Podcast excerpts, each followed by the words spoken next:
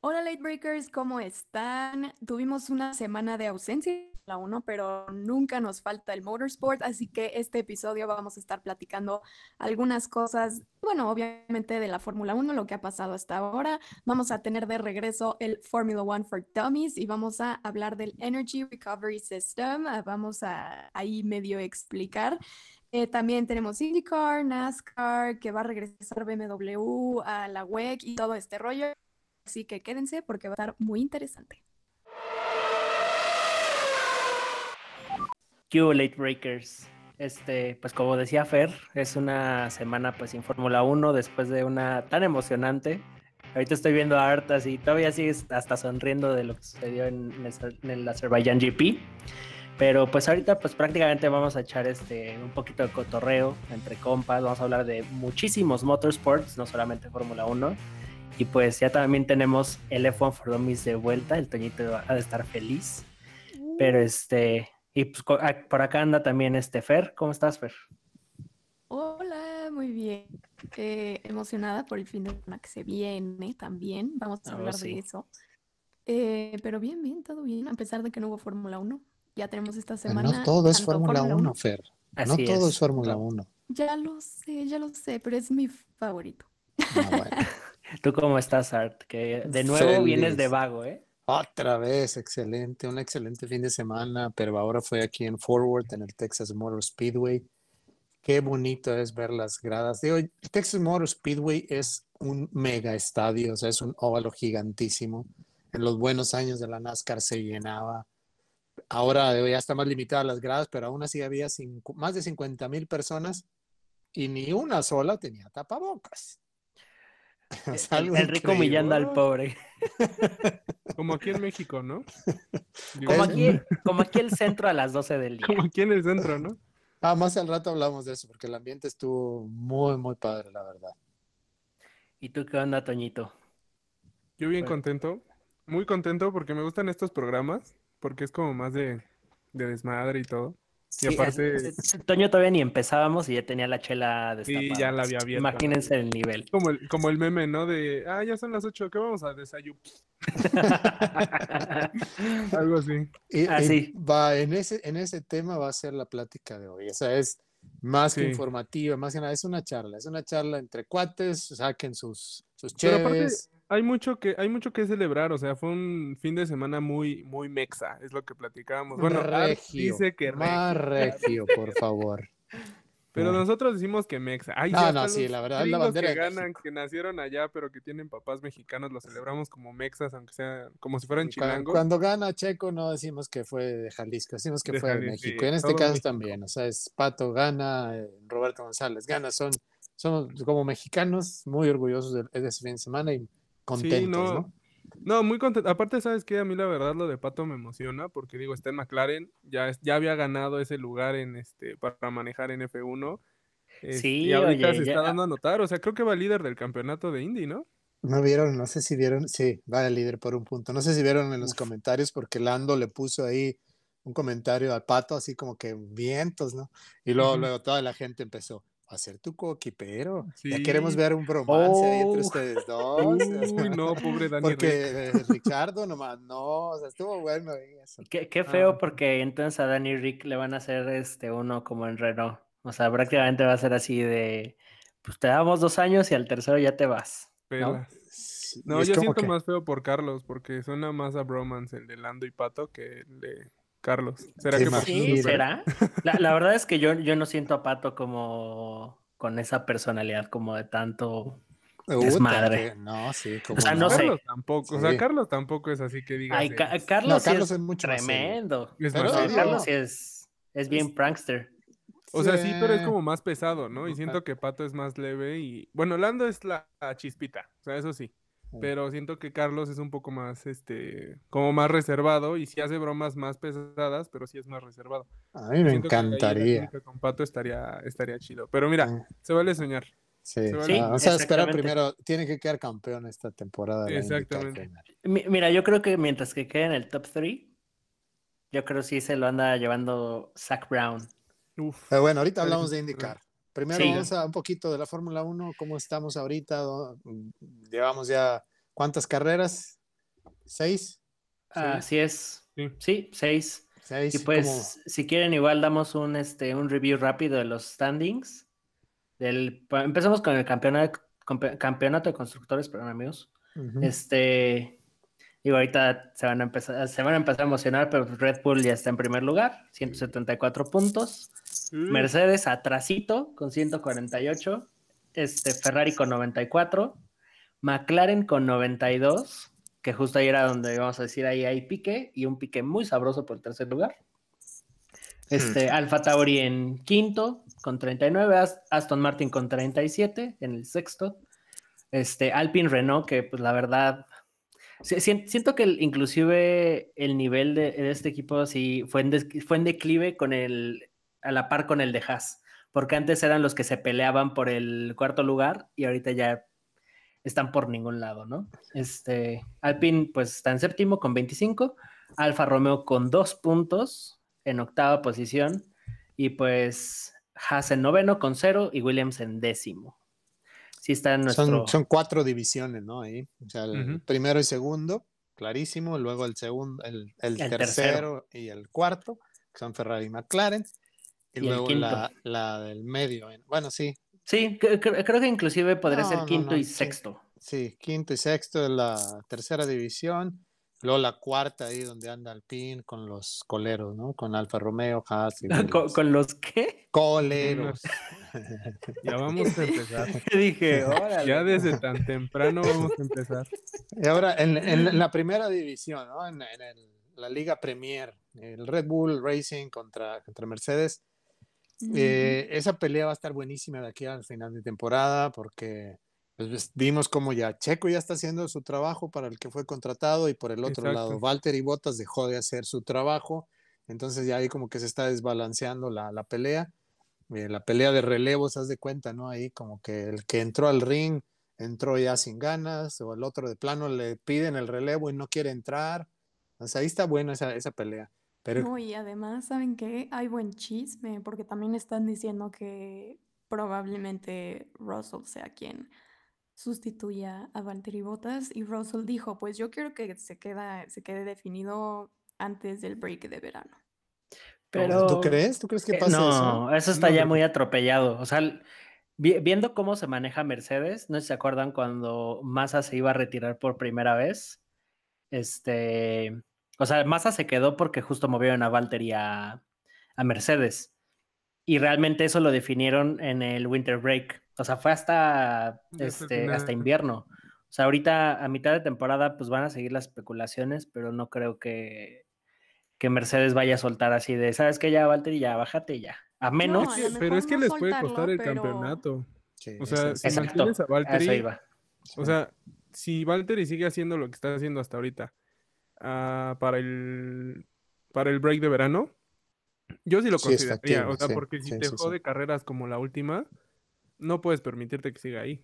E- Eso sí, digo, en, O en sea, en no- aquel no- entonces no. Obviamente no van a, no va a llegar el break de verano y van a decir, ay, no, pues Valtteri ya no va a estar. O sea, no, no, no. Pero considerarlo y probablemente empezar negociaciones con Russell, pues sí, puede ser. No, pero sí puede ser que, que suceda así una decisión fuerte, como, como dice Toño. O sea, si, si están viendo que ese gap se está ampliando contra Red Bull y Valtteri no despierta, pues van a tener que romper o sea, la- las políticas que tienen de mantener los pilotos hasta fin de temporada. Y sabes qué, estamos en una situación de emergencia, hacemos cambios que no estamos acostumbrados a hacer. Sorry, Valtteri, muchas gracias.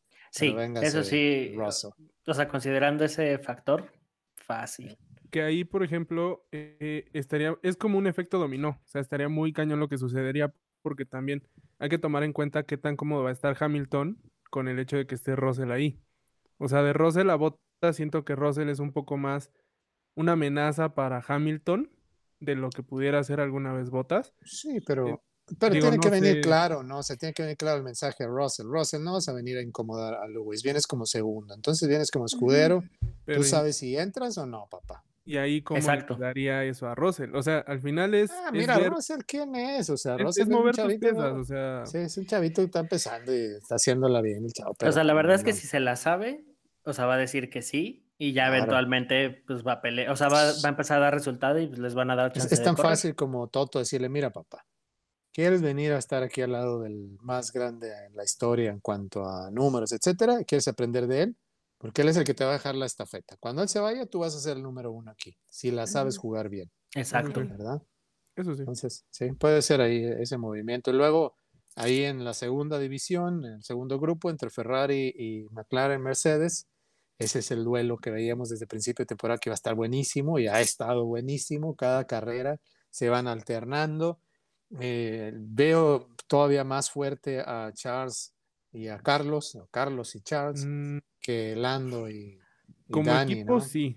Como Sí. equipo sí, pero yo creo que como coche McLaren trae más Sí, y Lando correcto, Definitivamente. exacto, que sí, Charles exacto, y- exacto, exactamente. Pero siento que están siendo más consistentes Ferrari que McLaren. O sea, Lando definitivamente sí. Pero en cuanto a Ricciardo, como que... Eh, mm, En sus resultados son Es más que constantes, porque realmente McLaren tiene, tiene tanto motor como chasis, y Sí. ahorita Ferrari tiene el chasis, pero lo vimos en McLaren no. Baku. O sea, realmente en las rectas se los llevan todavía de calle. Fácil. sí. sí.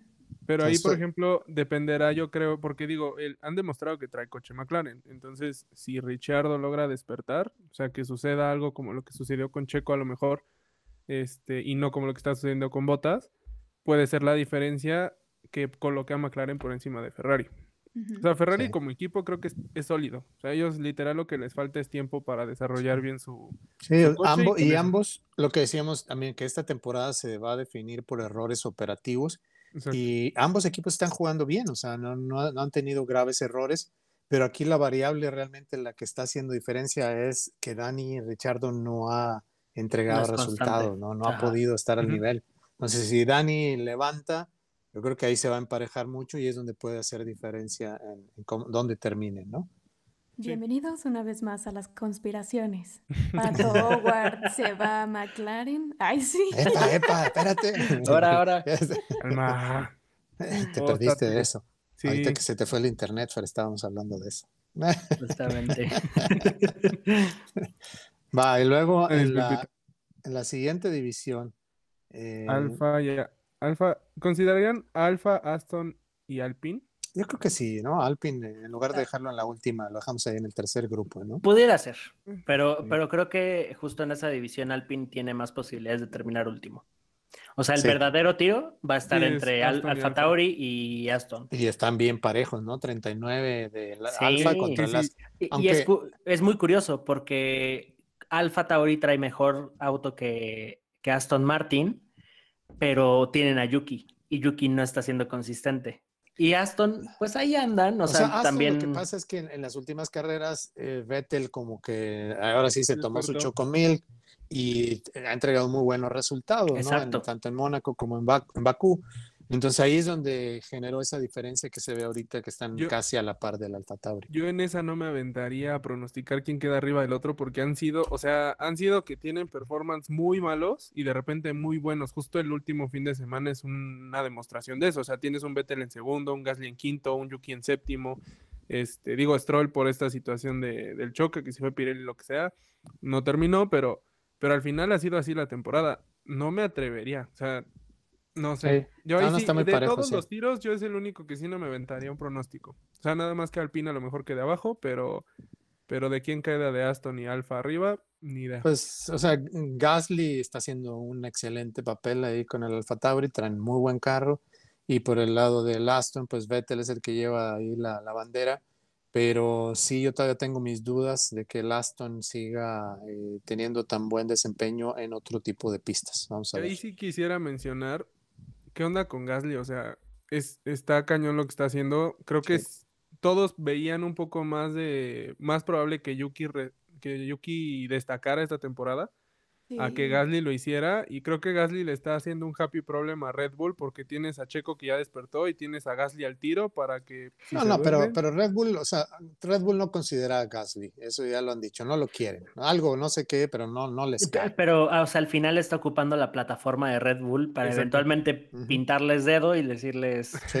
No, yo, Ahí yo veo, no, veo pero al final también les conviene porque tienen, o sea, tienes una cierta competitividad dentro del equipo que si lo van a considerar o no, pues eso, como dices, ¿no? A lo mejor no le importa tanto, lo que le importa es demostrar que, que tiene las manos para manejar un monoplaza, a lo mejor no con tanto potencial, pero estar ahí peleando con punteros. Es, exacto. O sea, es como Charles lo hizo cuando estaba en, en Alfa Romeo. En ¿no? Alfa, ajá. Igual y como decíamos ahorita, si Russell no se pone las pilas, a lo mejor Gasly da un brinco ahí a, a Mercedes. Oh, ¿eh? eso estaría bueno, ¿Te ¿eh? imaginas?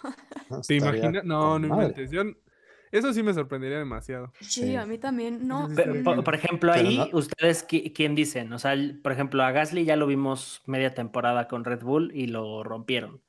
Este, ¿creen que Russell aguantaría? Porque digo, si en Red Bull son pushers, en Mercedes han de ser el triple. Entonces, ¿ustedes quién creen aguanta. de ellos dos se rompería? Se ha estado preparando para eso años. O sea, él está en Williams no para quedarse ahí toda la vida. Pero Gasly, Sí. ¿lo ves que aguante la presión en. Mercedes? Gasly tal vez no. Porque No, Gasly truena rápido. Que, que, por ejemplo, ahí siento que el Gasly que vimos en. Fue 2018, ¿no? No, es, no, ese todavía estaba Danny Rick. En 2019 ya no es el Gasly de ahora. Correcto. Ah, claro. O sea, definitivamente cambió. No, es que siempre, o sea, el tema de los pilotos franceses en equipos alemanes o ingleses, como que algo Es que las falta. personalidades. Sí, exacto. O sea, Ahí- al final es un poquito, suena medio raro, ¿no? Pero italianos, españoles y franceses suelen ser un poco más, dentro de lo fríos que son los europeos, como que más emocionales. sí. Y, y los correcto. ingleses y los alemanes siempre son muy técnicos, ¿no? O sea, es de, Más fríos. exacto, Sí. muchísimo más fríos y es de no estás haciéndolo, ni modo, ¿no? O sea, aquí no me importa si le echas ganas, te apasiona, no lo estás dando, llégale. Y la cuarta división, pues, ah, o sea, Mira, yo, ahí- yo pondría como cuarta Alfa solito. Y luego en La quinta otra. pondría a Haas y a Williams. No, yo- yo- de ascenso. Yo, yo, sí me, yo sí me atrevo a decir que en la cuarta, incluyendo Alfa Romeo, Haas y Williams. Porque ¿A la verdad es que sí, porque Sí, sí, Alfa sí. Romeo ahorita, Kimi, pues ya, la verdad es que ya se lo agarró para así, para sacar a darle la vuelta al monoplaza cada domingo. Mm, Yo lo. Y, y Giovinazzi, pues sí, o sea, es el único piloto italiano y lo que quieras, pero el, A mí se me hace el como que no- Kimi en su bebida ha de llevar ahí vodka whisky. o Sí, algo, Sí, pues, así. sí, sí, definitivamente. Se la está ya- pasando chido. ya. Porque ya ves que se enoja cuando le desconectan el drink. Entonces ya de traer piquete. Así Oye, en una de "Kimi, esas, sí. You will not have the drink. Y bueno, ahí con, con Haas, eh, a ver qué pasa, ¿no? Esta última carrera lo hablábamos la semana pasada con Mr. Dangerous, ahí el Mazapán, o sea, cada vez más peligroso. A ver qué sucede, ¿no? Espero yo nada más lo único que, que no quiero ver es un accidente que, que sea provocado por este tipo. Pues es que Sí, esa parte creo que solo destacar, y creo que sí es importante destacar justo a Russell, o sea, que ha estado en Q2 en todas las, este, todas las carreras. Y, y digo, lograr eso con un Williams, Sí, o sea, Williams es el que muestra más, este, una mejoría más grande, porque Haas Sí. va así para atrás. E inclusive, es- eso lo comenté con Diego en, en Twitter, que inclusive se nota la calidad de piloto que, que tienen este Roman Grosjean y, y Kevin Magnussen, que se fueron de Fórmula 1 y en otras categorías lo están este, armando, si bien no son campeones mundiales, o sea, tien- dan buenos resultados, ¿no? Magnussen tuvo la, la pole ahí en IMSA y Así es. Roman ya tuvo un podio, aunque no le fue bien este fin de semana en la IndyCar, que ahorita hablamos ¿no? un poquito de Bueno. eso. Sí, par de veces. Spoiler este, alert. sí. Eh, pero sí, a mí me da, me da cosa ver a, a Williams al fondo porque esta temporada habíamos hablado de que venía un, un crecimiento, ¿no? Y se está viendo eh, un mejor desempeño, pero no se ha visto eh, reflejado en resultados, o sea, están por abajo de Haas, o sea, aunque Haas únicamente no ha logrado puntos, pero han terminado mejores posiciones que, que Williams, entonces sí quisiera ver ahí un poquito más a- arriba a Williams, ojalá haya un golpe de suerte y les toque hacer unos puntitos, porque necesitan eso- ese dinero. Oye, que, que igual y, y probablemente, o sea, todo ese budget que le podrían estar metiendo ahorita de mejoras, pues probablemente lo estén juntando para, para este, desarrollo el próximo año, ¿no? O Ojalá. sea, la Sí, verdad es que justo, o sea, muchos decían que este era como 2020.2, ¿no? O sea, la verdad es que nos está dando muy buenas sorpresas, No, no manches. pero, o sea, creo que ya también, por ejemplo, Ferrari, yo siento que también ya le está apostando a su, a su proyecto a futuro en vez de estarle invirtiendo tanto ahorita, ¿no? Sí. Ahí yo tengo una duda de hashtag F1 F1 for Dummies. ¿Por qué, ¿Por qué Williams está abajo de Haas? por las posiciones en las que han terminado los Pero pilotos. O sea, aunque no tengan en puntos y terminen arriba, eh, ya con eso. Pero sí, en la última, por la, la penalización que le dieron a Latifi, lo mandaron al final. Entonces, por ahí es donde ha Mm. estado, sí. Ah, ah, qué sad. Sí, y sí, lo de la temporada que dices, este, Walter, o sea, no se sabe hasta qué punto están ya más enfocados en la próxima temporada algunos equipos. Y va a ser, eh, o sea, eso, eso es lo bonito de la, de la Fórmula 1, ¿no? Cuando se vienen estas revoluciones en, en todos los cambios que hay en las regulaciones y todo eso, y es volver a empezar. Entonces, Sí, se puede oye. terminar el dominio de, de Mercedes, quizá. Y Vamos a de hecho, al punto de que ya, o sea, digo, ya hablamos de la parte de, de, este, de equipos, hablando como muy por encimita de la parte de conductores, primer lugar Verstappen, segundo lugar Hamilton, tercer lugar Pérez, que desde ahí ya ves un cambio, cuarto lugar Norris, quinto Leclerc, sexto Bottas, Sí, séptimo Sí. Sainz, octavo Gasly, noveno Vettel, que le ayudó mucho este fin de semana, décimo Danny Rick, Uh, Onceavo Alonso, que no sé qué hace ahí. Doceavo Ocon. Treceavo Stroll. Tsunoda en el 14. Raikkonen en 15. Giovinazzi 16. Schumacher 17. Russell 18. What? Eh, Mazapán 19 y Latifi 20. Sí. Ahí como que los que brincan pues son primero Bottas, obviamente, teniendo el Mercedes estando Exacto. ahí, luego Danny Rick y también Yuki. Yuki, bueno, lo teníamos súper Sí, al qué tope. decepción. sí, no. que- Qué que- decepción. quedamos muy feo con ese pronóstico. Sí, qué bárbaro. Nosotros con la finta gacho. El, el rompequiniela. emoji de payaso, por favor. Sí. Cañón. Quedé. Y ahora, en, ahí Checo en tercero. Ha habido mucha conversación en estos últimos días de que si Checo está para pelear el campeonato, que si Max, o sea, que si Checo no va a poder con Max y ese tipo de situaciones. La verdad es que, o sea, es simplemente hacer con, o sea, controversia, ¿no? Yo creo que Sí. está claro que Checo no, no va para ser campeón. No. Eh, eh, Es clickbait. La verdad es que con sí, ese sí. tipo de artículos es muy fácil crecer un sitio web, entonces es clickbait. Sí, y sobre todo pones Sí, sí, Eddie sí. Irvine diciendo Checo, o sea, Sí, ya está eh, demostrado eh, que es Max no va a o sea, Checo no va a poder con Max. Es como las declaraciones de este Villeneuve, ¿no? Que por lo regular ya casi casi habla como si estuviera loco. O sea, sí es. Te respeto es- para es- mi estimado Jack, que yo lo aprecio mucho. Está medio chisqueado. Sí, e- está sí. medio pirado, pero. Pero sí, o sea, es más, es más clickbait y justo este los latinos nos enganchamos muy fácil, entonces ahí está la cosa. Es lo que comentábamos la carrera pasada, o sea, si no sigues muy de cerca y si no tienes como mucho la idea de del cómo están estructurados los equipos, es muy fácil que te vayas con la finta de sí, ya, este cuate va a ser campeón mundial y se va a llevar a Hamilton de corbata Sí. y Verstappen Y- y ahí es donde entra-. Donde entran los, los Checo Livers y mucha gente que se sube a, a la onda nada más de que, que nunca han estado siguiendo la Fórmula 1 y que, ah, ganó un mexicano.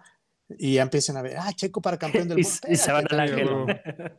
o sea, Sí, tranquilos. no, o sea, no, no, no, no, no. no, no es el, no es el rol y, o sea, no, no, no, no, Son, no lo. son los mismos que creyeron que iban a cambiar al Chicharito por Cristiano Ronaldo. Pero ahora sí, entre Max y Luis, yo dije que iba a ser el otro campeonato de Luis. ¿Ustedes apostarían Yo- todavía por Luis o no? No, yo Sí. Max. Tú porque, bueno, ya. No, o, sea, es, co- es con fundamento, o sea, por lo regular, este, la última vez que Mercedes había tenido una temporada así fue 2018 justamente, y era con Ferrari, que ya es, es el ejemplo que les doy casi todos los programas. Este, a Ferrari se le cayó la temporada justo después del summer break. Y después de eso, que les corrigieron algo en el coche, ¿no? no. No, No, hasta y donde justo, recuerdo, no. justo yo creo que se va a venir ese cambio nuevamente antes del summer break. Yo creo que en la siguiente carrera regresa otra vez Mercedes. ¿eh? Sí, por- porque además, o sea, justo han sido circuitos que favorecen a un tipo específico de auto, este, como lo decíamos, ¿no? O sea, Mónaco, mientras que pues tengas las manos, este, y, y el chasis que pues te aguante este, con, un, con una, carga de, una carga de downforce más leve, tienes más posibilidades. Evidentemente, pues tienes que ser rápido en la cual y demás, pero O sea, cam- cambian, son muchos factores y justo nos han puesto como los, los circuitos donde se puede dar como una combinación este, no, no tan típica, ¿no? Entonces, o sea, yo me quedo con Mercedes y además, porque pues este Toto Wolf es así, o sea, va a empezar a ver los patrones de qué está mal, qué está bien y los van a corregir así en cuanto puedan, porque son así, o sea, la verdad es que ahí sí son los más disciplinados en eso. Entonces yo sí me quedo con eso. ¿Tú, Fer? Pues sí, probablemente sí. Digo, sigue muy interesante todo este asunto de Mercedes Red Bull, pero el circuito siguiente, que es Paul Ricard, eh, también se va a poner interesante esto de McLaren con Ferrari, porque Ferrari no es tan rápido en, en las rectas, más Sí. bien es en curvas. Y mm, digo, obviamente ya vamos a ver cómo irá evolucionando durante toda la temporada, porque bueno, nos faltan N mil circuitos todavía, ¿no? Pero por el momento, ay, es que siempre, nunca sé cómo dividir mi corazón de mi cerebro. Tengo ese problema. Mi, mi, mi corazón es como, sí, Red Bull. Y mi cerebro es como, sí, ya sabes, ¿para qué te haces güey? Si va a ser Mercedes, o sea, ya cállate, No, por o sea, Dios. Es que sí, pero no, también creo que también creo que está fundamentado que Red Bull lo logre. O sea, porque cometieron muchos errores al principio, pero ya poco a poco se ve que han ido corrigiendo esta parte que es la- lo de la estrategia que es fundamental para poder vencer a Mercedes. Tienen, Sí, han pero, como equipo sí, el- Toño. han- ¿eh? Como equipo sí, como equipo sí, yo creo que sí van a tener ese edge ahí, esa ventaja sobre Mercedes. Pero Ajá. piloto a piloto, boxeador contra boxeador, ¿ya ves tú a, a Max ganándole a Lewis? Yo creo que sí. Yo, yo Va. sí, yo voy a seguir con mi caballo porque, uno, veo a Max muy enfocado. O sea, Max está cometiendo muy pocos errores. Y Ujú. digo, obviamente esta última carrera no es el No mejor fue culpa de ejemplo. él. No fue culpa de él, pero este, pero lo veo muy concentrado. O sea, él está enfocado en lo que quiere. Él quiere arrancarle el campeonato a Hamilton, no quiere que, a- o al menos no quiere que sea fácil para él. Este, entonces, digo, no sé, yo lo, yo lo veo fundamentado. Yo creo que Max tiene eso, yo creo que tiene este, el equipo le está ayudando, que es algo que no se veía en temporadas anteriores. Entonces es como un mix. Y ahora súmale el factor Pérez, de que ya está aportando para que Max pueda lograr eso. No sé, yo, yo sigo pensando. Va, está bien, está bien. Ju- ju- justo ahorita en el grupo de, de Late Break les mandé un meme de la chica esta que está casi llorando explicando y hay alguien así como viendo así como de Ay, la pedo. otra señora de que, así está Toño con nosotros ahorita. Oigan, el año pasado no hubo Maldito me French- desconcentraste y estaba bien inspirado y tú. ¿Ya vieron el meme? el año pasado Sí, no hubo sí. el French Grand Prix, ¿verdad? El año pasado se canceló. Sí. Por eso fue la del 2019, fue la última. Estuvo, al final hubo ahí algo de, de drama, según me acuerdo en esa, ¿no? Pero bueno, entonces esa se nos viene para esta próxima semana. Ojalá que esté No, es dos- interesante, así dos como las- semanas, ¿no? ¿Es hasta el Es- ¿25? No, ¿Cuál? es este No, fin. No, es es este fin de es este, semana. es este, sí. Sí, ya ¿Dónde es andas, este Toño? fin. De hecho, el, po- el podio del, del 2019, como dice Art, este primer lugar, pues Lewis Hamilton, se- seguido de Bottas, y lo cerró Charles Leclerc. Entonces, Sí, que tuvo ahí una muy buena carrera, chavos. ajá. Bueno, muy bien, pues ese es el estado actual de la Fórmula 1. Eh, Mm, esperamos y el vamos próximo. a tener una prueba nostálgica. Ah, sí, ya. eh, Creo que Ah, es lo es único, de- es lo único punto. destacable de este fin de semana. De La verdad. Lo Sí, único destacable. rescatable más bien era la, la palabra. Sí, que va a estar ahí sí. Roman Grosjean, ¿no? En un Mercedes. Que no es el Mercedes de este año, ¿verdad? No, es el del año pasado. Sí. Obviamente. Eh, estar padre. hablando de Grosjean, porque ¿les parece si pasamos ya a Indy? Sí. ¿Mm? Va. Cambio. Jalo. Cambi. Jalo. Man, Motorsports Mundial. Así es, bueno, dos rounds en Detroit. Eh, Es un. Por, ahí, ahí, por ejemplo, ¿por qué? Digo, yo pensé que Indy era como puro óvalo o ese tipo de. Es y combinado. Bueno, también es IndyCar for Dummies aquí. Eh, eh, Na- Nas- NASCAR también tiene pruebas así. Apenas le estoy entrando a F1 y ya quieren que me aprenda todas de golpe en una temporada. Muy bien, muy bien. IndyCar tiene. IndyCar se corre con bicicletas.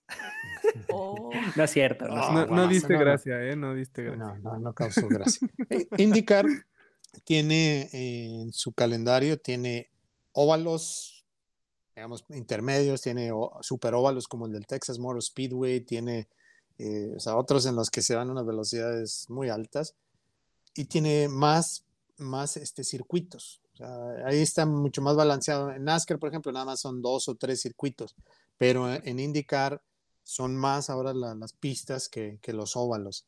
También en parte por, digamos, las velocidades que ha habido, los accidentes que ha habido, como que sí ha espantado un poquito y le han ido metiendo más a, ¿Qué? lo- a los circuitos, ¿no? Que, que además ahí también hay dos tipos de, mono- de monoplaza, ¿no? Que uno es justo para los óvalos que Sí. traen Sí, como... por la, por la carga aerodinámica es muy distinta, ¿no? Así es. los Son dos distintos. Sí. Y entonces este fin de semana, como decía Fer, eh, un double header, doble carrera en Detroit, que esa pista está, está padre, o sea, el trazado está bueno, pero es bien difícil de manejar. O sea, no sé si vieron ahí en, en los pilotos cómo iban haciendo movimientos en- con las manos en el volante, porque hay muchos brincos. Es mucho esfuerzo el que tienen que hacer. Si, digamos, yo aquí a mi escala pequeña, cuando lo juego en el air racing, brinca mucho el, el auto y tienes que hacer fuerza con el volante. Estos tipos, incluso este Alexander Rossi, tuvieron que ponerle un vendaje casi como si fuera boxeador, porque terminan bastante doloridos y la fuerza que tienen que hacer para giro. Hay una curva, no recuerdo cuál, qué número es, pero ya es más hacia el, el último, el último tercio de la pista, que hacen un, un giro completo del volante y es bastante rápido. Entonces sí es una pista de, de mucho esfuerzo eh, físico y requiere de, de mucha agresividad, como lo vimos ahí con, con Pato. Mis respetos para el Pato. no, bueno, Ah, o sea, Pato grande, no, grande. respect. Eh, Ah. Primero obtuvo la pole La pole position para la carrera eh, 1. y acabó la primera carrera en tercera posición. Eh, en la carrera número 2 clasificó 16 Por un error que tuvo en la calificación, que tocó la pared. ujú, y remontó y tuvo el primer lugar. Pero ese remontazo, o sea, fue, hubo banderas este, amarillas, un- una bandera roja por ahí, este, tuvieron que parar los autos y lo que discutían, por ejemplo, cuando terminó la carrera, recién terminó, eh, no recuerdo si fue Palou, un español, que terminó en segundo o tercer lugar, decía, es que no me explico cómo Pato eh, nos pasó a todos tan pronto en el restart y sacó una ventaja de seis segundos tan rápido. Sí, sí, ¿qué, sí, están sí. haciendo? Así, lo dijo así como sospechando algo, ¿no? Ajá, Entonces, las- no lo sé, Rick, eh, aquí algo huele mal. Exacto. Oh, ya empecé con mis, ay no. Pero sí, No, o sea, lo que están hablando les es, gusta. pero lo que están hablando, Toño, es que, eh, o sea, algo ha hecho eh, el Arrows McLaren para calentar sus llantas muy rápido en los rearranques. Las rearrancadas es donde Pato está pasándolos muy fácil. Es algo ahí se están haciendo correctamente ahí ¿Qué en el Arrows McLaren. es esto? ¿Perdón? ¿Qué clase de DAS es esto? Sí, no, no. Este, eh, sí aprendí el Toño. Bueno, pero sí, justo decía Pato, aproveché esa bandera amarilla, aproveché el restart y la situación que traíamos con los neumáticos y pues todo o nada.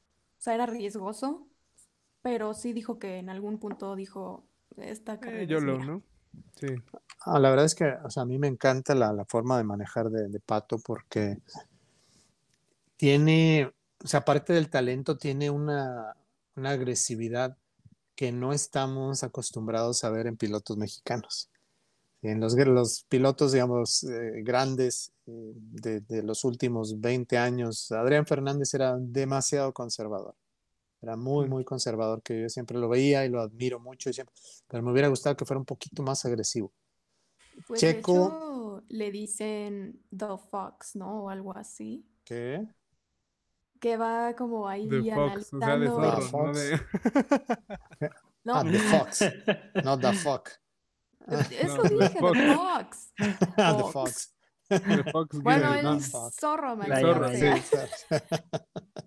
Sí, no, no, Adrián, o Malditos sea, mal es- pensados. No, no, no, pero porque ahí va atrás, pero va analizando qué rollo Sí, y pian sí, sí. pianito, pero se los echa Sí. sí, o albur. sea, era muy, muy, muy, muy tranquilo en ese sentido, maneja muy consistente. Pero sí, este, yo me acuerdo cuando lo veía así, ay, empuja, Adrián, va un poco más agresivo, ¿no? Checo es un poco más agresivo, pero también es mesurado. Y de, de, Pato decían, incluso en la transmisión, alguien dijo por ahí, dice, ve la diferencia de alguien joven que no está casado y que no tiene familia. O sea, como que va con todo, le vale. Buen, eh, buen punto. Sí. sí. punto. Ahora, sí, eso sí. ¿creen ustedes realmente que... Va, Ay, perdón que te interrumpa, pero además es que esto se me hace muy relevante eh, porque es el primer mexicano en liderar un campeonato de la IndyCar. Sí, o sea, y por un puntito. Que creo que ahí vas, ¿no, Art? Si crees que, si creemos que llega a ganar IndyCar. Eh, yo creo que sí, o sea, yo creo que sí tiene, pero a lo que iba es este, ese punto de que si la familia, el estar casado haga diferencia. Ah, claro. porque yo he oído mucho en, en, en podcast de la Fórmula 1 eh, le preguntan a los pilotos, oye, ¿es cierto que cuando tienes un hijo eh, automáticamente ya eres más lento, no sé, medio segundo o 30 décimas, algo así, ¿no? Y algunos dicen, pues si ya eres un poco más conservador porque le piensas un poco más, otros dicen, no, no, no hace diferencia. Pero sí, yo creo que sí tiene que ver, ¿no? La edad, el, pero es que sabes que no creo que sea algo que puedas decir así de, no, no me afecta, o sea, porque ya es un tema más inconsciente, o sea, yo creo ya es Porque llegas y te dicen, ¿cómo de que no te importa? Sí, exacto, chanclazo. Sí, no, no, no, no bueno. Pero creo que sí es algo que, aunque no quieras, lo consideras. Sí, son diferentes etapas de la vida, ¿no? O sea, todos, pensando quieras todos que no, sabemos que es un deporte peligroso, todos. Y, y de repente un Grosjean nos lo recuerda, entonces eso, ese tipo de cosas. ¿Vieron el, accidente que tuvo este, el compañero de, ay, ¿cómo se apellida? El sueco, el compañero de, de Pato, eh, en la carrera en la que se le Ah, pegó el sí, acelerador del sí, sábado. sí, sí. Ay, ¿Cómo se llama? Sí, que me se fue contra los neumáticos, ¿no? Es Oliver Askew, ¿no? No, no, no, no, él fue el que No, entró de relevo el domingo. Rosevsky, Ro- Ro- Rosenquist. Rosen- Rosenquist, Rosenquist, ah, se me olvidó. Rosenquist. Rosenquist. Yo me había, yo me había Rosenquist, quedado que, Rosenquist. que Askew era, era Clases de sueco en Late era el que estaba en, en lugar de, de Rosenquist. Rosenquist. se dice. Bueno, Bueno, él pero entró- es que él entró el domingo, o sea, vino sin haber manejado eh, este carro, sin haber estado en esa pista. Entonces le hablaron así de relevo, órale, vente, porque pues, obviamente el otro piloto no podía, ¿no? Oye, Pero- ahorita me, me quedé pensando, ¿este es el circuito que inclusive ya han querido modificar porque hay muchos choques o es el de o es el Speedway de Iowa? Eh, ninguno No de esos dos. segura. El de Poco no es el que. Ese era, sí, el era de Pocono. Poco no, porque ese está horrible, esa pista. Y Incluso el tenía doble. doble fecha en el calendario. y, ah, es una pista que no, no me gusta ni a los pilotos. Bueno, ¿qué más hubo? Eh, Felicidades a Pato, orgullosísimo. Pato, Regio Power. Ah, no, Mexa Power, ¿verdad? Ahí va. Dijimos. Bueno, Hubo- Miren, yo- hubo yo me muchas carnes asadas. Sí, sí, sí. También No cuenta. conozco todavía mucho, pero me estoy haciendo muy fan del WEC. Y ahora tengo dos razones más para ser fan del WEC. La Digas. primera, que la primera es, la voy a decir porque a lo mejor es más relevante la segunda para nuestra audiencia, pero para mí es la más relevante. BMW regresa al Endurance Racing con el Vaya, WEC en vaya. 2023. Ya todos están aventándose al WEC, pero que BMW regrese. Me da esperanzas porque yo pensé que saliéndose de Fórmula E ya era el adiós de BMW de Motorsport y más bien fue el, no, nos vamos a enfocar en algo, en algo chidito. Aparte muy chistoso porque muchos huyeron de WEC o terminaron sus proyectos en otras categorías para irse a Fórmula E y así de, bueno, sí, ya vámonos para acá. Con permiso. Sí. Que Es eso es un o poco sea, sad por Fórmula E, pero, pero la- la, verdad la- es que la- sí emociona. Sí, la WEC ah, llegó a un punto, o sea, estuvo buenísimo 2014, 2015, 2016, 2017, o sea, unas batallas épicas con Porsche, Audi, eh, Toyota.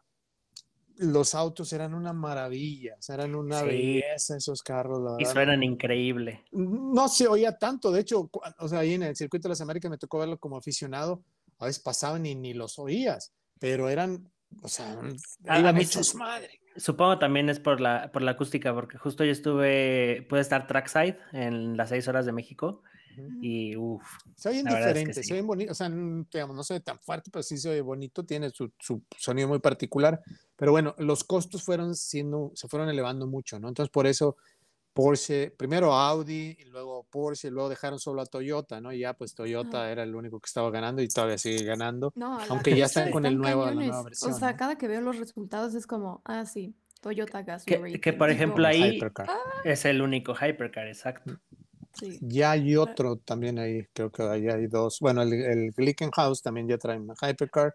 Bueno, pero, pero Glickenhaus es de chocolate, ¿no? Como que están, no están. Digamos, no están, no tienen el mismo nivel de inversión, eh, pero es bonito ver ahí a, esos eh, armadores también ahí. Pero bueno, volviendo al tema, o sea, 2023 hay que transmitir Late Break desde Le Mans. Las 24 horas de Le Mans va a estar. o sea, no solo el regreso de Ferrari, digo, perdón, de, BMW, es Ferrari, regresa después de muchos años de estar fuera de Le Mans. Ferrari. Regresa Porsche también. Entonces, Porsche, eh, Ferrari, Audi. todos están subiendo. Sí, o sea, va a estar ese 2023. No, wow, va a ser. Oigan, ¿y, cómo ven? O sea, ahorita ya viendo que todos van de vuelta para allá, ¿creen que don señor Lawrence Stroll quiera volver allá? O sea, y retomar el proyecto del Valkyrie, porque pues terminó matando todo ese proyecto y los GTE. Yo creo que se va a quedar ahí observando. No sé, me vale madre. Sí. no, no, a lo mejor y ve que a los demás les funciona y dice, bueno, va. No sé. No, no, no sé. Yo creo que no creo que ser, o sea, ya invirtió mucho, ahora sí que fue como este, bueno, no, no, que iba a hacer un comentario, pero como nuestro Prezi, ¿no? Que se, se arrepintió del aeropuerto, cambió. Entonces, pues te tienes que quedar con lo que decidiste porque pierdes mucho dinero en matar proyectos así y en empezar proyectos desde abajo. Entonces tienes que seguir con lo que le apostaste. O sea, no creo que lo, que lo cambien. Es una lástima porque creo que se va a poner buenísimo. Los ojos del mundo van a estar ahí y, toda la industria automotriz, o sea, todos los desarrollos que se generen a partir de lo que se logre en el WEC va a ser prácticamente la pauta de lo que vamos a ver en los autos. Y vienen, o sea, vienen cambios también en las categorías que autos que compiten en, en, Le Mans van a poder estar compitiendo también en IMSA. Así es. Aquí en el serial de Estados Unidos. Entonces eso también va a facilitar ahí un poquito más, eh, o sea, que los equipos estén, por ejemplo, el anuncio que se hizo de BMW fue poniendo a Daytona, ¿no? O sea, Daytona nos vemos en enero del 2023. Entonces también hay que ir reservando ya tickets para estar en ese Daytona. Va a ser una, belleza. O sea, las, que, las carreras a las que yo tengo ahí en mi bucket list, tengo que ir a, Daytona, que año con año digo, voy a ir, voy a ir y no he podido ir. La otra es la de Sebring, que esa es una maravilla también de pista y o sea, en los últimos años, bueno, estaba el double header ahí con el WEC y el IMSA y luego se canceló el WEC que no pudo venir, pero ese yo quería ir porque es una maravilla tener a los dos seriales, que ya los vi una vez aquí en, en, Austin y es una maravilla, ¿no? Entonces, está muy padre. Y pues sí, ver esas cuatro marcas va a estar genial. Y el otro punto que es muy importante es que tuvimos a Roberto González, ganando también ahí en la categoría con el equipo J en las eh, horas, ¿cuánto eran las seis horas? Eh, ocho. las ocho, horas de Portimao. Ocho horas de Portimao, ganó en la categoría LMP2. Ajá, y que con, esto, ah, date. Ah, nada más rápido, con el, con el británico Anthony Davidson y con tu novio, Walter. Ah, Tipazo. Don Don Antonio, Antonio Félix Acosta. Don Tonio, la razón por la que soy Tonio.dg en Instagram, síganme. Tonio Pero sí, aparte, aparte de súper emocionante, porque este, se posicionan en primer lugar, estaban en segundo lugar en la prueba anterior y ahorita ya tomaron el liderazgo del, del campeonato. El calendario del WEC es bastante limitado, eh, apenas esta es la segunda carrera. La, bueno, la primera fue en Spa, y luego la que sigue es en un mes en Monza. Y después Le Mans. vienen las, las 24 horas de Le Mans, que ahora sí va a haber público, pero no al 100% todavía. Va a estar, no me mm. acuerdo cuántos, eh, 40% o algo así de, aficionados que se van a permitir. Pero ya es un, aliciente, ¿no? Tener público ahí. Qué bueno, la verdad es que eso, eso redondea un fin de semana muy bueno para México. Digo, seguramente muy pocos sabían que me incluyo, que había un mexicano corriendo en WEC, este, pero qué padre, digo, pone ojos en Cachetada virtual.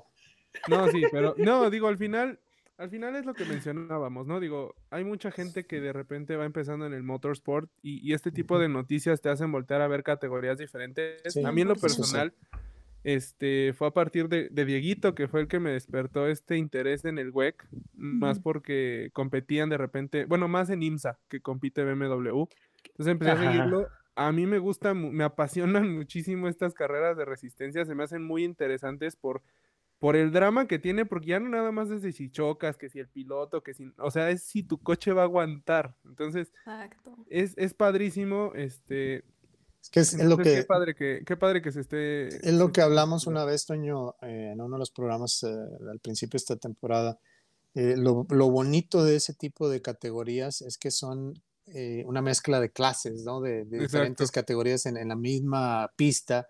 Entonces Ajá. ves autos muy rápidos, es decir, lo- los de los, en- hablando del web, ¿no? Los hypercars. Luego están Hypercar. los LMP2. Luego están lo- los de GT Le Mans, GTLM. o- GTLM, sí. los Sí, LMP2, GTLM, GT Pro. LMP3. Ajá. Y tienen los GT Pro y los AM, los AM. Amateur. Ujú, ujú. Entonces, eh, esa, esa combinación de que va un auto muy rápido, con, va a rebasar a otro que no es tan rápido, y luego si ese tipo mm, se mantiene en su lugar o si se mueve tantito y provoca un accidente, digamos, si cada quien dentro de su categoría, pues no quiere dejar pasar al otro tan fácil porque viene otro de su categoría también queriéndolo pasar a él y aprovechar el claro. momento. No, pues ahí es donde de se hacen... O sea, lo ah, Lo más impresionante es... es... que ves BMWs, Ferraris Oh, y de sí, todos modos lo más hermosos son los LMDH.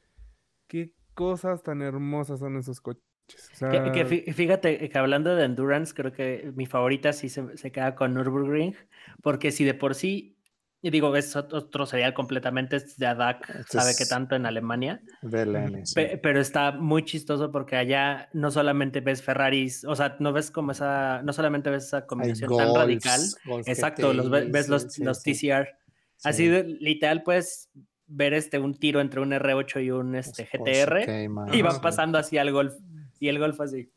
Esa es una maravilla, esa carrera, sí, O sea, 24 lo interesante de estas categorías es que pues están al límite en todos los sentidos, tanto piloto como coche. Eso es, ese es como lo, bueno, para mí, lo más interesante y lo que le da como esa chispita, ¿no? A, la- a las carreras de resistencia. Y también me gustaría mencionar que también ahí está Tatiana Calderón. Ah, claro. un equipo de Ese, puras equi- mujeres. ese equipo está súper chido. Este, Sí. Dames. Sí. No, Sí. ellas están con Richard Mill, Ajá, pero Richard acabaron en P6. Ujú. Y la verdad es que Tatiana se me hace una piloto súper, súper completa. Sí. O sea, tanto en resistencia como en fórmulas, todo, todo. Sí. ¿Será que la podremos ver en Fórmula 1 o es soñar demasiado? Es my absolute dream. Es development Sí. driver de Alfa, ¿no? Ujú. Ajá, Sí. sí. Pero, eh, Vamos Ojalá a ver, o sea, sí. ojalá, digo, es, es complicado, pero sería, como dice Fer, sería un, un sueño, digo, no solo para la- las chicas, en general. O sea, sería Sí. un cambio muy, muy positivo en la Fórmula 1 tener una mujer ahí. 100%. pues lo Y más es- cercano fue Carmen Jordán, ¿no? O sea, me acuerdo que ella sí, es como lo más sí. cercano que he visto a, estuvo, pero bueno, no sé qué haya sucedido, pero Tatiana estaría súper bien que estuviera ahí. Sí, bueno, también, digo, hay, hay, hay varias que se han acercado. María de Villota también, eh, descansa en paz. Eh, ¿quién más? Pues em, Susi, que en algún momento fue de pruebas también. Pero sí, sí, creo que Tatiana definitivamente sería wow. O sea, Ojalá. A mí me gusta mucho cuando escucharla, Tatiana. ¿no? Ah, o sea, tiene, el tiene un acento está ángel. y- increíble. Sí, no, bueno, sí, el acento y, o sea, su, su forma de, de ver las carreras, eh, de Ujú. cómo eh, su relación con, con los ingenieros en, en el paddock, todo eso. Me gusta mucho escucharla. Ojalá y un día la podamos traer aquí a hablar con Pues sería un nosotros. sueño. Eh, Tatiana, chulo. si nos escuchas, te queremos mil. Y Sí. retomando el tema nada más de, de Roberto, o sea, Roberto González ha hecho también muy buen trabajo. El equipo J ha venido eh, con mucha constancia eh, desempeñándose ahí en el WEC en los últimos dos o tres años. Tiene muy buenos coequiperos también, como decías, Anthony Davidson y, Antonio Félix Acosta. Entonces traen un equipo muy sólido y pues felices, ¿no? De ver ahí este, a, Robert eh, ahí en, el podio y ojalá que puedan lograr el campeonato de, esta temporada. Entonces le mandamos un saludo y una felicitación a Roberto González, otro regio. Ah, Mexa, Mexa, Mexa. Mexa, Mexa. Oigan, bueno, nada más para terminar con esta parte del WEC, digo, terminar de dar la nota completa, justo lo que mencionábamos, que Toyota domina en la parte de los hypercars. Toyota Gazoo Racing logró doblete con el auto 8 y 7, ganando con eh, el auto 8, que tienen Sebastián Buemi, que lo recuerdo de Fórmula E. Nakajima y Fórmula 1 Brendan Hartley, que también... A Brendan Hartley lo recuerdo de Fórmula 1. Uno. Estaba en Alfa, Alfa Tauri. Bueno, antes cuando era Toro Rosso, fue coquipero de. Ay, ¿de quién? De Kvyat, si no me falla. Ajá. Sí, Sí, sí, sí, sí. creo que 2018. estás bien. Y Buemi era piloto de Red Bull. Estuvo una Sí. temporada, creo. Eh, ¿A poco estuvo en Fórmula 1? De, Sí. de hecho, de hecho todavía tiene deals con, con Red Bull. De hecho, es uno de sus Sí. sponsors. Mi, mi comentario justo da pie a que retomemos esta gustada sección F1 for Dummies. Perfecto. Así, perfecta manera para cerrar. ¿Eh? Todavía nos falta, espérame, hablando de motorsports, la carrera de NASCAR, All Star en el Texas Motor Speedway, que ahí anduve este fin de semana. Les decía, una maravilla ver al público. La verdad es que estuvo prendidísimo. El sábado fue el NASCAR Camping World Truck. Estuvo padre también esa carrera. Y luego fue la del Xfinity. Y ayer, pues, era ya el, el evento estelar. Y créanme, o sea, eh, acá de este lado ustedes saben que para organizar eventos deportivos y espectáculos, los gringos se pintan solo, ¿no? Son los mejores en, en esto. Ah, había los paracaidistas, los típicos que hay, y luego salieron las eh, Dallas Cowboys cheerleaders, que son las mejores del mundo, y luego la presentación de los pilotos como si fueran rock stars. Estuvo Sammy Hagar en las gradas tocando y cantando la I Can Drive 55, muy padre. Luego la carrera la, la arman en varios segmentos, que primero es como que el, el All Star Open, que hay cuatro segmentos para que los que ganen eso- esos hits, digamos, puedan pasar a la, a la carrera, a la, a la estelar.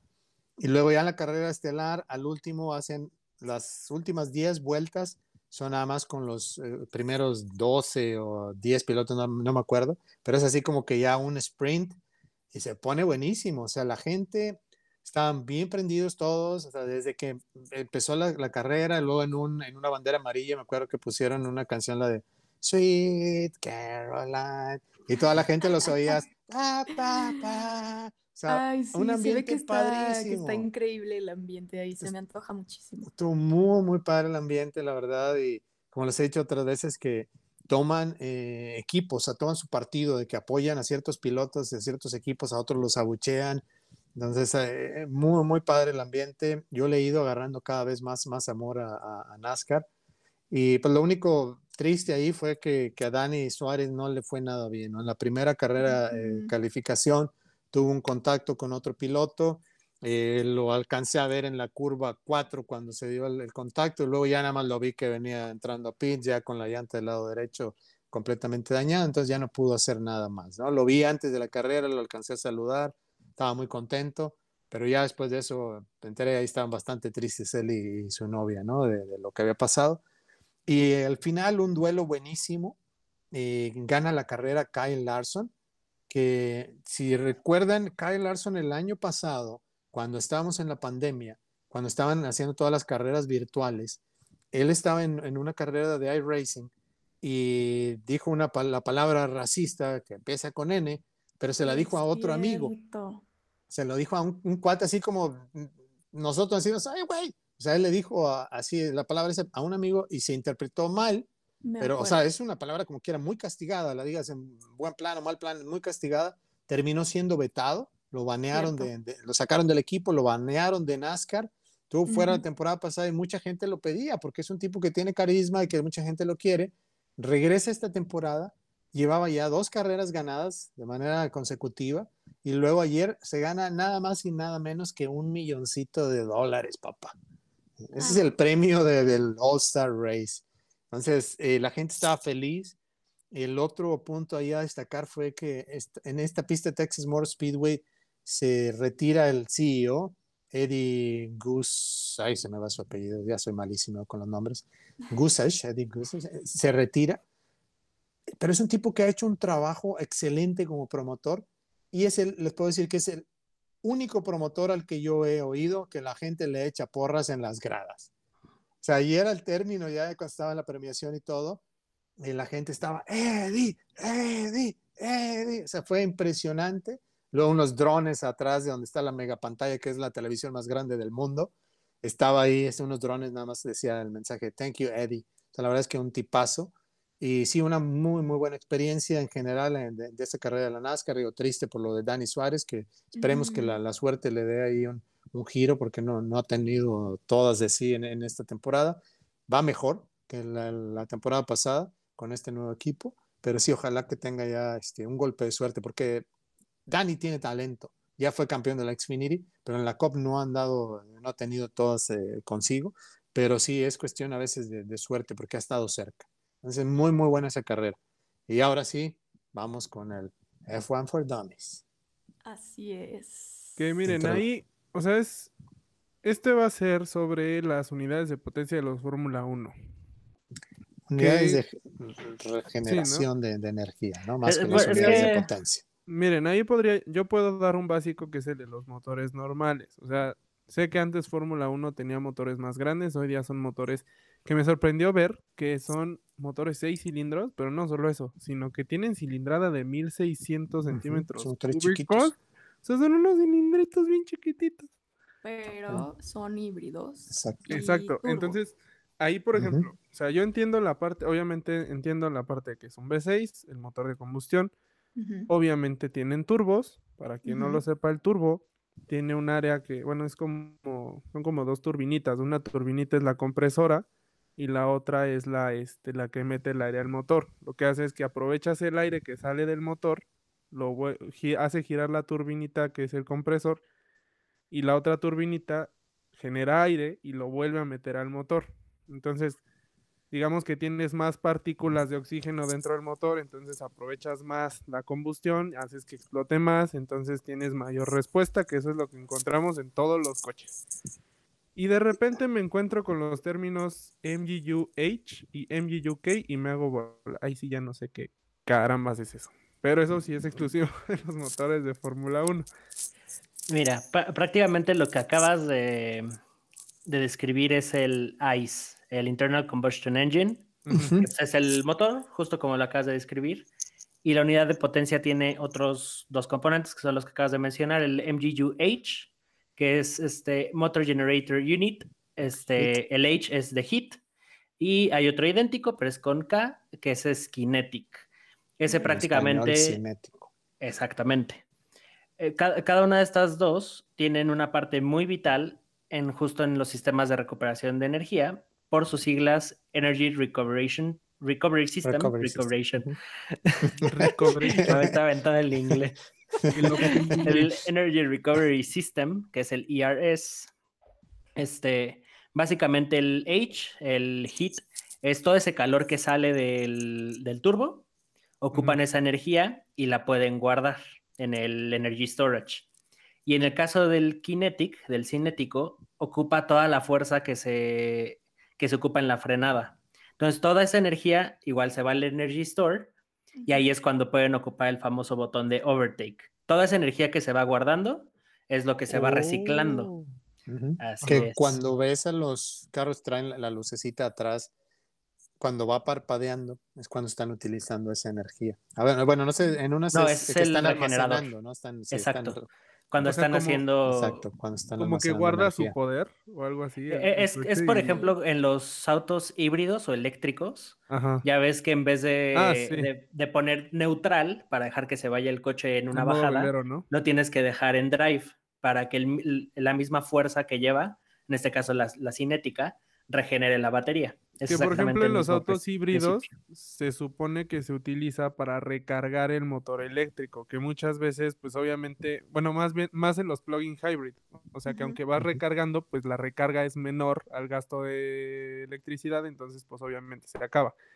Pero entonces aquí en lugar de usarlo para cargar el motor eléctrico, lo utilizas para guardarlo, ¿no? O sea, como... Ajá, exacto, lo guardas. Guardas esa energía y el famoso, por ejemplo, hammer time, de repente Ujú. los ingenieros les dan como Mm. ese extra power. Así de, no sé si has escuchado en, en los radios que dicen como ya, o sea, give me everything y ya toda la Ah, potencia se Dámelo aprovecha. todo, bebé, dámelo todo. Ah, no, eso no, Dámelo todo. No, eso no. eso no.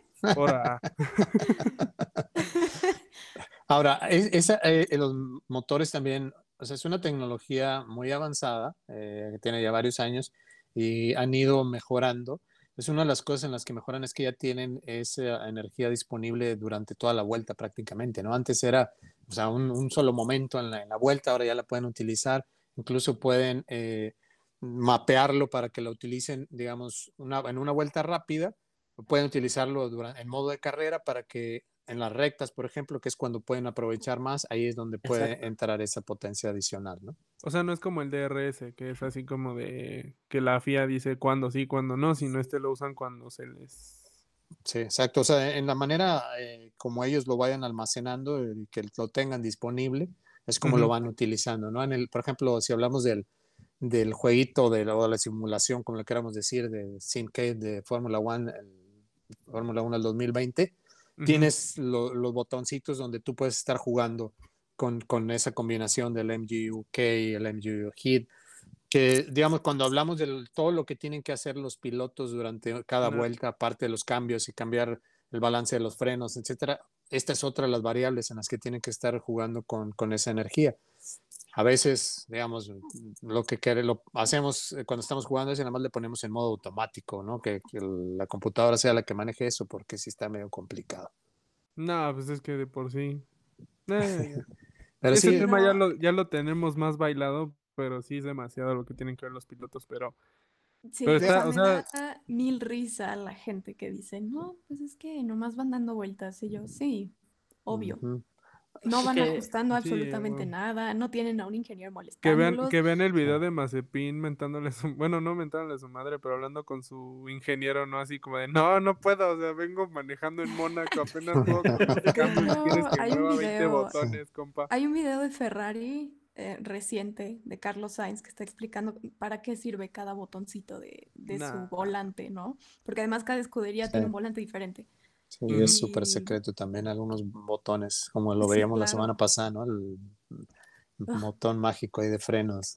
Entonces, eh, digamos que sí, este es uno de los aspectos eh, más eh, intrigantes o más emocionantes o más tecnológicamente avanzados en los motores ahí de, de la Fórmula 1, de los autos.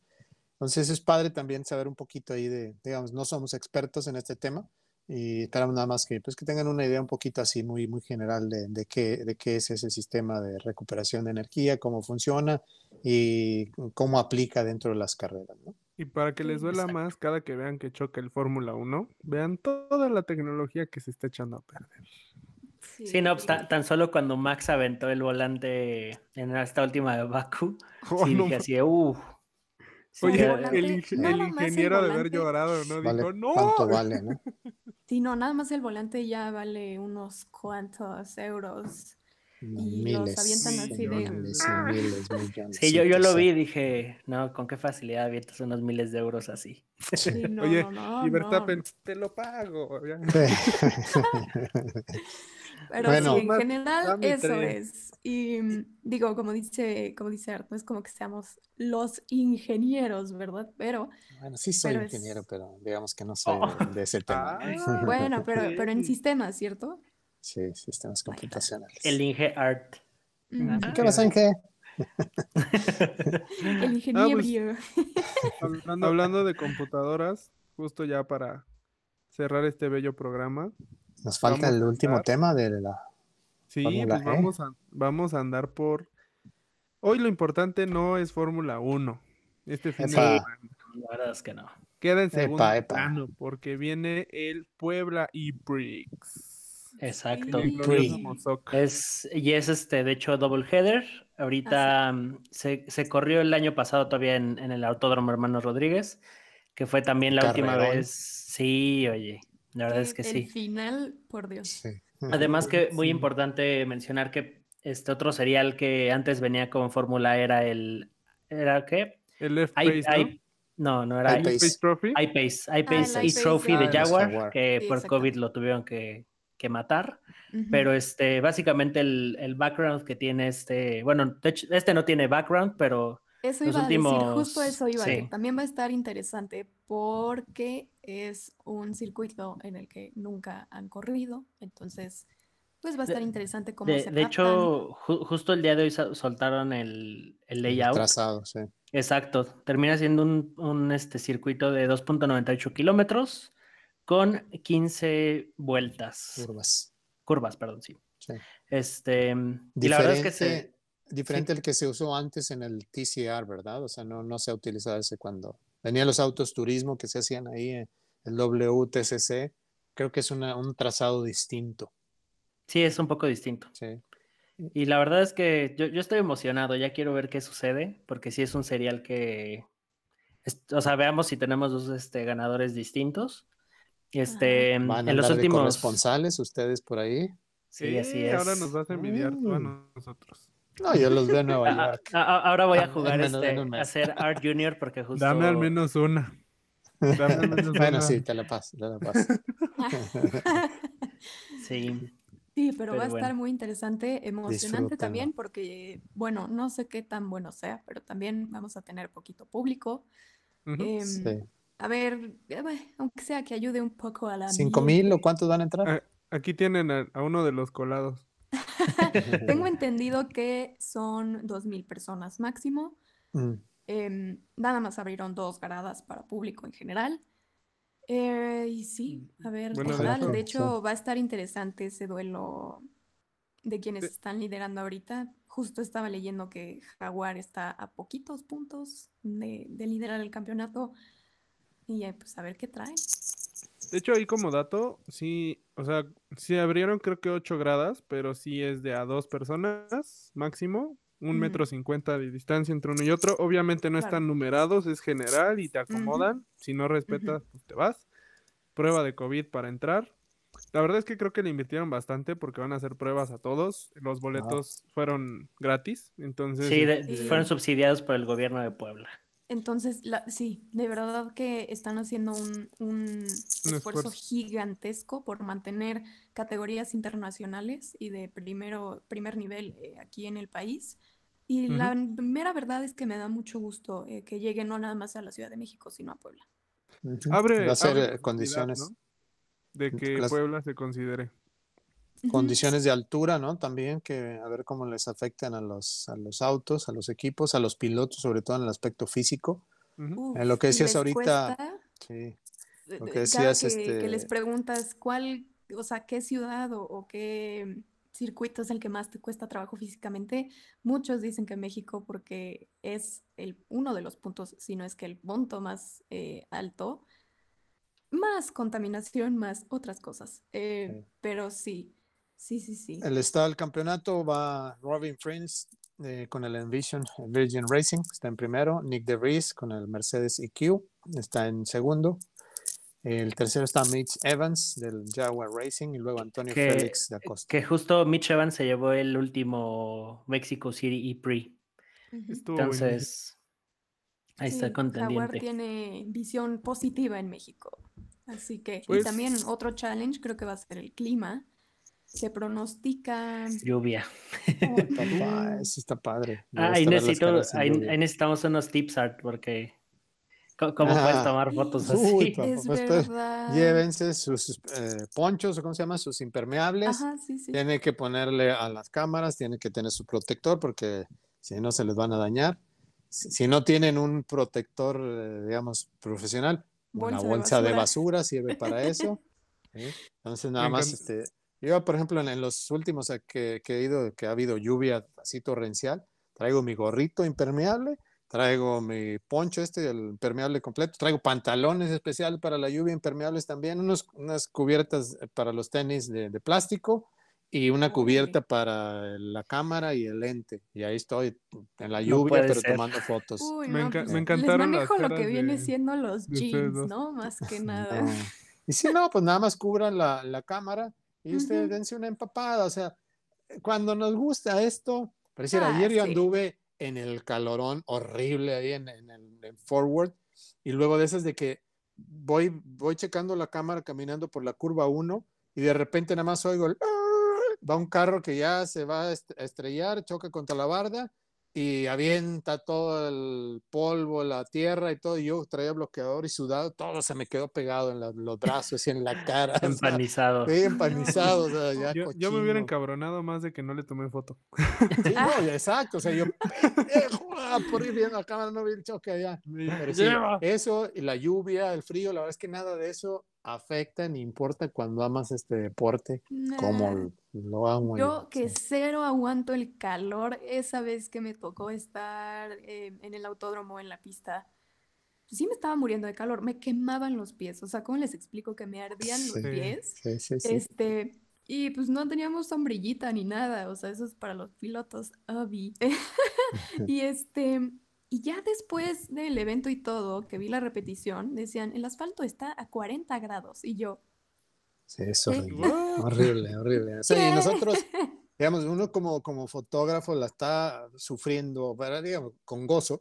¿Te imaginas los pilotos? O sea, en, en No, el no, auto, el, El la ca- casco. el calor que hay, o sea, el traje que Uf. trae, el casco. O sea, es un calorón horrible, por eso Terrible. pierden peso, pero.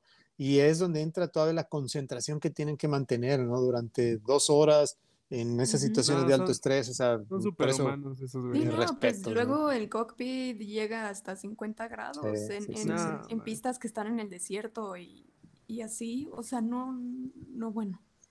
Qué horror. Pues Pero amigos, bueno, Vamos a andar por allá, esténse pendientes de nuestras historias en Instagram, tanto en WK como en nuestras cuentas personales, porque vamos a subir todo. La, de, les anticipo que si venden alcohol después de las 7, ignoren mis historias, por favor. Y, y de hecho Ay, por ahí va a haber una, una sorpresa a partir del jueves. Este, ahí va a Ah, haber un pequeño road trip. Digo, no vamos a hacer spoilers en este programa, pero ahí es pendientes al, al Instagram, tanto al mío como el de WK Media, porque la verdad ahí una marca se super rifó y pues ya estarán viendo de qué, de qué se trata. Excelente. Ahora, amigos, es- este, programa es una muestra de, de lo mucho que amamos este deporte, el motorsports. Y Fórmula, o sea, Fórmula 1 no es lo único. Sea, no- a- de- puedo hablar a modo personal, pero yo creo que lo comparten. O sea, a mí me gusta todo, eh, indicar. No hemos hablado de MotoGP, a mí me encanta también el MotoGP, IMSA, eh, Fórmula E, eh, NASCAR, DTM en Europa, la WEC, o sea, prácticamente, o sea, la, esta Extreme, eh, ¿cómo se llama? El, Extreme E. la Extreme E. E, uh, O sea, no hay prácticamente un deporte motor que no me guste. Si Ufa, transmitieran las de ¿eh? los, Antes- si antes- transmitieran las de los Chevys, también las vemos. Oye, que, que por cierto, hablando de Extreme E, exacto. McLaren va a Antes de acabar sí, el programa, tema, me sí. gustaría agregar que McLaren anunció que va a entrar a esa Sí, categoría. Y lo que comentábamos em, antes de grabar el episodio es que pues, va a estar interesante porque obviamente las marcas pues, no solo se meten así porque sí, sino porque tienen tecnología que agarrar. Sí. Eh, entonces, a lo mejor en una de esas, en unos cuantos años, se habla de una SUV por parte de McLaren. No Sí. solo SUV, sino SUV. Eléctrica. Sí, Exactamente. exactamente. Sí, sí, sí, Bueno, sí. Amigos, cerramos este excelente programa. Así por es. su pollo. Bueno, pues muchísimas es, gracias a bueno. todos y se quedaron hasta el final. Nos escuchamos la próxima semana. Ustedes desde Puebla, yo desde acá los escucho. Exactamente. Ahora, ahora nos toca Ahora te Muy a bien, muy bien. Qué bueno, qué bueno. Me da gusto. Sí. Pues sí, así es. Muchísimas gracias a los que nos escucharon. Eh, como ya saben, dudas, preguntas, etcétera, especialmente para el F1 for Dummies, eh, a las Para redes todo. de WK Media.